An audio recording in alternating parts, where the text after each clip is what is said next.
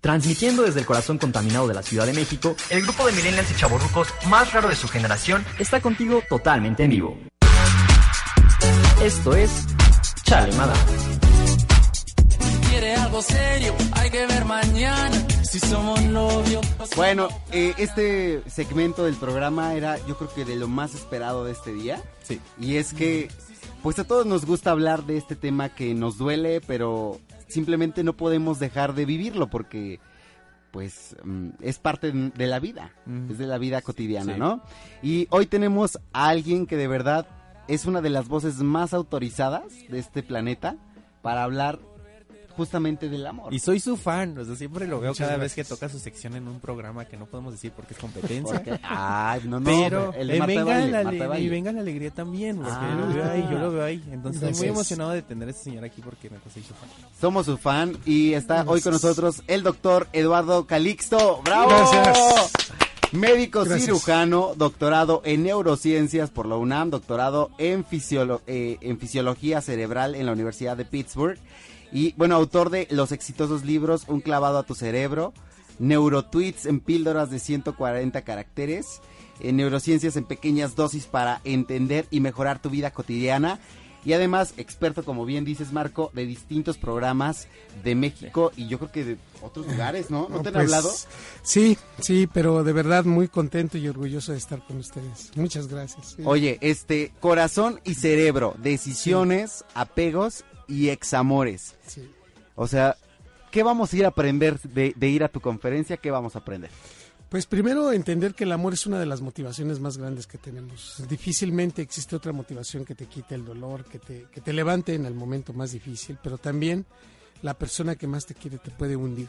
La persona que más te puede generar tanto, tanto cariño te puede transformar en un ser negro y oscuro que tú te transformas y te das miedo a veces en un momento para tomar una decisión. Estamos preparados para enamorarnos, pero nunca nos hablan, o al menos parece una caja negra el desamor, en donde cada uno de nosotros salimos con nuestras herramientas, con nuestras estrategias, y la gran mayoría de nosotros no nos dicen que separarnos es un proceso incluso natural. Sí, sí. Fíjate nada más, fíjense nata- nada más amigos de, de, de Radio 13. El 87% de las personas que llegan a tu vida en menos de 5 años se van a ir. Eso quiere decir que nadie te explica que tú te gusta a alguien y, y lo metes a tu vida y luego dices, ay, es padrísimo vivir con esta persona, esta experiencia es sensacional. Eso es lo que tú crees. Pero después... En un inicio. En un inicio, ¿no? Claro. Porque estás liberando dopamina, te, aten- te atenúa mucho el proceso de inteligencia Ajá. y después de tres años te das cuenta que lo que hiciste fue proyectarle tus deseos más íntimos, que incluso esa persona no tenía ni la culpa de lo que tú estabas sintiendo Ay, qué triste. y te dice, ¿sabes qué? ¿No? Por decir un nombre, ¿sabes qué, Raúl? Ya no quiero estar contigo. Y, y encontré a otra persona que me, que me genera más felicidad. Es más, me he entregado en cuerpo y alma a esa persona y, y, y tú no la veías venir, ¿eh? Y entonces dices, no, no puede ser que me rompas el corazón. Digo, el corazón no tiene nada que ver en este proceso, ¿no? Pero sí. tu, tu vida hace un giro increíble y entonces no te das cuenta que se cumple este proceso ya neurocientífico que de 10 personas que conoces solamente una se va a quedar en tu vida por más de 5 años. Ajá. La gran mayoría se van a ir, van a estar en tu vida, se van a subir en este viaje y luego se van a bajar y se van. Claro. Y entonces... Y si permanecen, a lo mejor permanecen de una forma distinta a la que tú eh, tenías de expectativa. Totalmente de acuerdo. Y entonces llega un punto en donde dices, a ver, pe- pero ¿qué, qué es lo que sucede en este contexto? Hay que agradecerle. ¿Cuántas veces le, agras- le has agradecido a una ex o a un ex que se haya ido y, te quedas y, y no sé, cinco o diez años Sí, después sí. le dices, oye, gracias por haberte, o digo, si tienes la oportunidad Ah, de sí. decírselo, pero ves hacia el cielo y le dices, gracias por haber estado en mi vida. Y, a- y por no haberte quedado, porque si te hubieras quedado hubieras sido uno de los hombres más infelices de este mundo. Claro. Y además me enseñaste a ser mejor persona, porque después de ti vino lo mejor. Nadie, prácticamente no lo hacemos. Mira, ¿Por nos- qué no lo hacemos? O sea, ¿por qué nos cuesta trabajo reconocerle eh, lo positivo a esa a ese dolor, a esa Sí. pérdida? Fíjate, porque no estamos preparados primero para separarnos. Segundo, hacemos apegos que incluso no son los mejores. Hoy, hoy llevamos una palabra que decimos, ah, es que tengo un gran apego contigo. Tan- hay que tener cuidado cuando lo estamos diciendo, porque el apego puede ser positivo o negativo. Un apego positivo, dices definitivamente, me encanta, te dejo vivir, la experiencia de estar juntos es maravillosa, pero un apego negativo es, te hablo a ver qué estás haciendo, te, te trato Te estoy de- checando todo el tiempo. estoy- ajá, ¿por qué no me contestaste? Estás en línea y no me, Esa- me dejaste no me, en me visto. dejaste en visto. Y sabes qué, es que tú nada más te estás aprovechando de mí y lloro y sufro y dices, no, este apego ya es patológico. Sí, sí. Y, y después de todo este sufrimiento, ¿cuál es el proceso que una persona sigue para desapegarse? O sea, de una persona Sí. mala en nuestra vida. Bueno, mala entre comillas. Fíjate nada más en esto, y qué bueno que lo preguntas. Nosotros aprendemos a dar cariño y a separarnos, lo aprendemos en la primera infancia, desde los 5 hasta los 10 años. Si ahí no te enseñaron a separarte adecuadamente, vas a tener unos conflictos horrendos porque crees que esas personas son para ti para siempre. Y tú crees que esos amores son pa- definitivos y no son así. Entonces, cuando tú me dices, ¿y qué, qué, qué sucede en ese contexto? Separarse de una manera tranquila y decirle, ¿sabes qué? Gracias por haber estado en mi vida. Vamos a cenar, pero va a ser nuestra última cena o nuestra última comida. Y yo te voy, te he disfrutado tanto. Mira, aquí están todos los discos que me prestaste. Vas a regresarme todos los suéteres que se quedaron en tu casa o en Sí. tu coche. La pijama. De verdad, deseo No. que te vaya muy bien. Y es más, si te casas, te juro que voy a tu boda y yo les regalo algo porque si no eres feliz conmigo, yo quiero que seas feliz con alguien más. Nadie, nadie sale haciendo eso. Eso suena muy de película, ¿Verdad? Eduardo. No, bueno, ¿cómo te peleas? Es que ojalá te vaya mal y te caiga un piano y te rompas una pierna y que y con quien estés no seas feliz. ¿Por qué tenemos que desear eso? Porque hay una sensación de desapego y de, de- de- de ese proceso patológico que todos llevamos adentro. Queremos y somos muy egoístas. El cerebro es muy egoísta. Y entrando en este contexto, el cerebro está hecho primero para desensibilizarse, segundo para ser egoísta y tercero para evitar la culpa y la vergüenza. No nos gusta la culpa y la vergüenza. Si yo te digo, oye, pues este, pues no me gusta esa ropa interior que traes, Ut, inmediatamente Uh, tú claro. dices, híjole, no. El ánimo, puedo". además. No, y te imaginas, o sea, que el- o, o en un momento muy, muy, muy pertinente como es la actividad sexual y que, y que te digan, oye, pues qué gordo te estás poniendo. Sí. Así automáticamente dices, bueno, puedes haber escogido cualquier otro, otro momento, ¿no? Esos son po- pres- procesos críticos. De tal manera que el cerebro introyecta muchis- con muchísimo más ángulo de frecuencia cuando una persona te gusta y la quieres. Y por eso todos esos determinantes son fundamentales. Si no hay emoción, la memoria no se consolida con más, con más forma, con más fuerza. Por eso cuando viene un proceso emotivo muy fuerte, te acuerdas de él prácticamente para siempre. El primer amor no se olvida, el primer beso, la primera relación sexual, son amplificadores de señales. Sí. Por eso las personas que son más significativas para ti las vas, las vas cuidando. Y la jerarquización de los cariños. Si yo te digo, haz cuenta cuántas personas han estado en tu vida y hay unas que son más importantes que otras. Pues ni modo, así es esto, porque el cerebro genera jerarquización del cariño. ¿Y cómo, cómo evitar la idealización de una persona? Eso te lo da la vida, te lo da la experiencia y te lo da la edad. ¿Y las rupturas? Y las rupturas. Mira, no es lo mismo cuando rompes a los 17, 18 no. años y dices, no, es que es el amor de mi vida, me voy a morir, ya no puedo seguir en este mundo. Pero después te das cuenta que sí puedes. Claro, y que te fue mejor. Exacto. Y ya llevas la quinta, sexta, la séptima ruptura y dicen, oye, tenemos que hablar y tú ya hasta te sabes la película. como, y dices, ah, ok. claro. Ya, Entonces, se acabó. es más, ¿sabes qué? Vamos a evitarnos todo. ¿Quieres romper, verdad? Pues de eso quiero hablar. No te preocupes. Vamos a dejarlo así. Estoy tratando de evitarlo. Y depende también de la experiencia que esta persona Sí, traiga. la inteligencia emocional. y que te diga, bueno, pues lo que quieres es romper, vea, rápido, ¿verdad? Pues sí. La gran mayoría de nosotros queremos romper con ese dolor. Ajá. O sea, hasta que no estás ya del chongo, hasta entonces quieres romper. Antes Y- no te decides. Exactamente. Y en estas circunstancias y en estas evoluciones, te das cuenta que hasta que ya aprendiste, sabes sanar mucho más de esas heridas y dices, pues es que no era para tanto. Ajá. Si hacemos un, un balance final también de esto, el 75% de lo que te pasa todos los días es interpretación. Hoy puedes hacer una lectura de muchas cosas que te pasaron en esta semana y dices, ay, pues a lo mejor no hubiera hecho tanto coraje. O, O hice mucho drama, Sí, sí, sí. ¿no? Me tuve que haber tranquilizado. Que porque no me contestó el teléfono, ya le estoy reclamando. ¿no?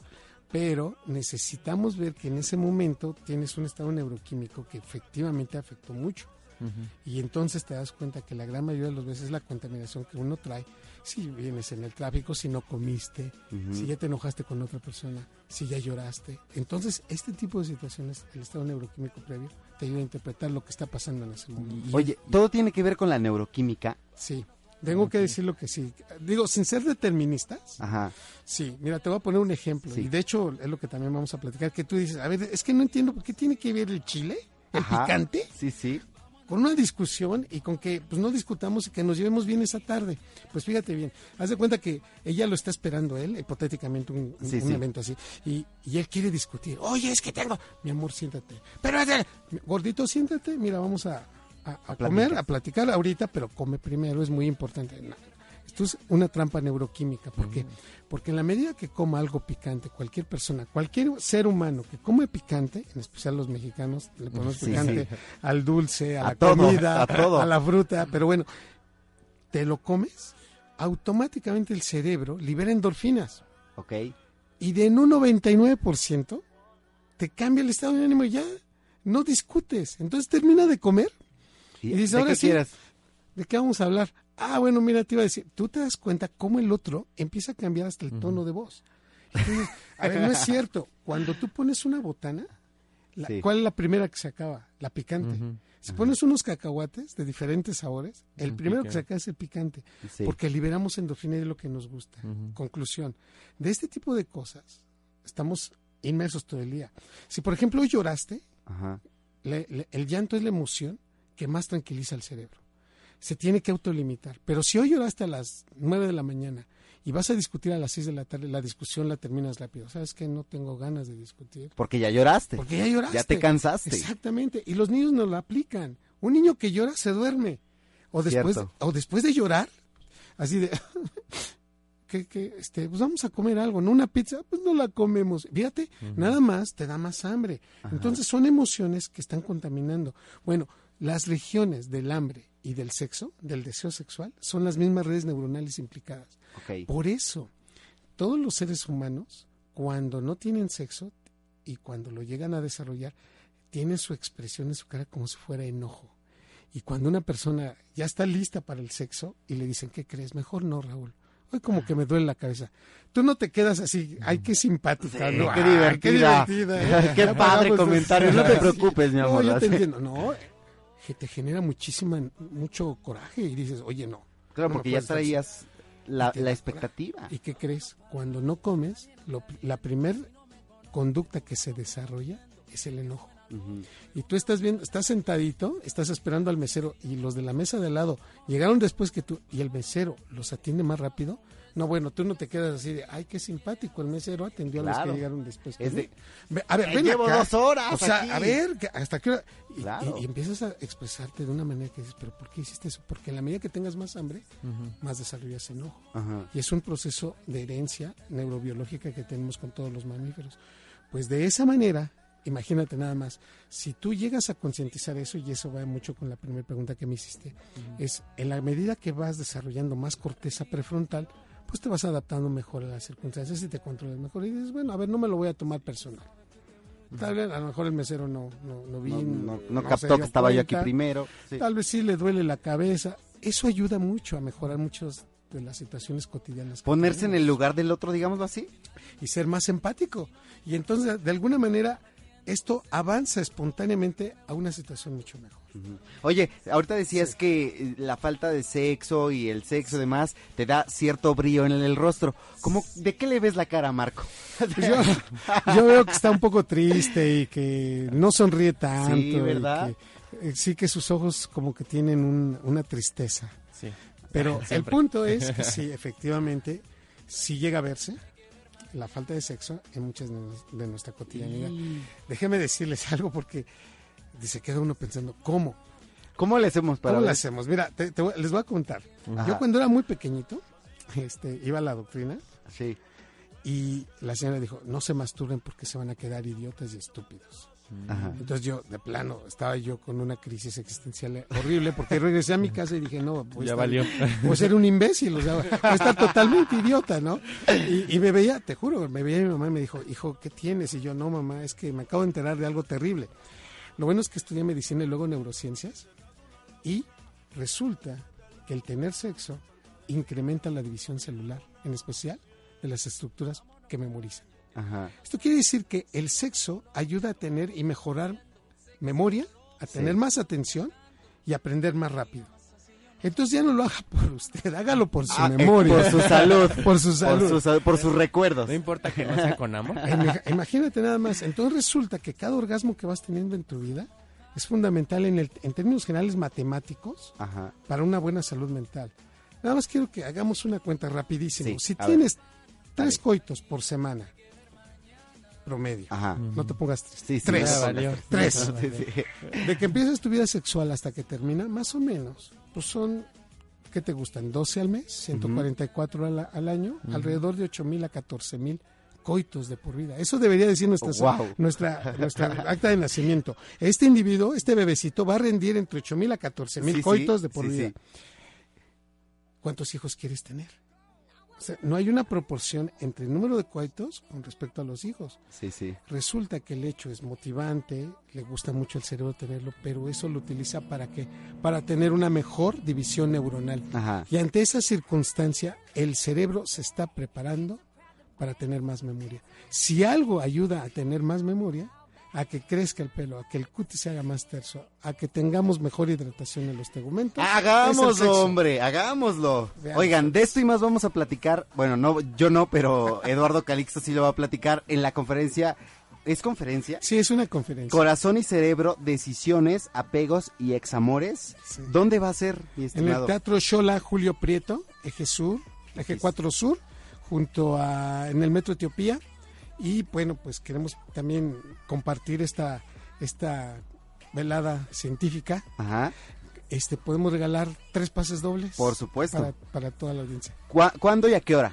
Este lunes 5 de febrero a las 6 de la tarde, Cinco lunes de de, lunes de puente. Ok, y tenemos tres pases dobles. Eh, ¿De qué manera lo hacemos? No sé, pues eh, tú conoces a tu Eh, audiencia pre- mucho preguntemos mejor. algo Sí. sobre, sobre el amor, ¿les parece? Ok, su peor experiencia. No, la peor, el peor desapego que han tenido en la vida, que nos cuenten cuál ha sido. Y si han logrado sala- sanarlo o no han logrado sanarlo, ¿les parece? Maravilloso. Ok, entonces, ¿cuál es el peor desapego que han tenido y cuánto, cuánto les ha costado, cuánto les ha, ha cobrado la factura? Eduardo, ¿dónde te encontramos en redes sociales? En arroba de Calixto en Twitter y Eduardo Calixto en Lo Facebook. voy a seguir en este momento. Oye, eh, esperemos que esta no sea la primera vez que platiquemos, ojalá que en algún otro momento tengamos el chance de platicar, porque esto Siempre para será mucho, Yo ¿eh? que hay que dedicarle un programa. Muchas gracias. Y más Lo que vamos a hacer. apuntado para venir. Lo vamos Muchas a hacer gracias. con Eduardo Calixto. Síganlo en todas las redes sociales. E Calixto en Twitter. Y nos vemos el lunes en la conferencia Corazón y Cerebro. Decisiones, apegos y examores. Muchas gracias. Eduardo. Un honor, muchísimas gracias. Y vamos a dar a conocer los ganadores a través de redes sociales. Ya nos vamos porque están aquí nuestros amigos de Gamer Style. Gracias Dani en, la- en los controles. Y nos escuchamos la próxima semana en punto de las 9 de la mañana.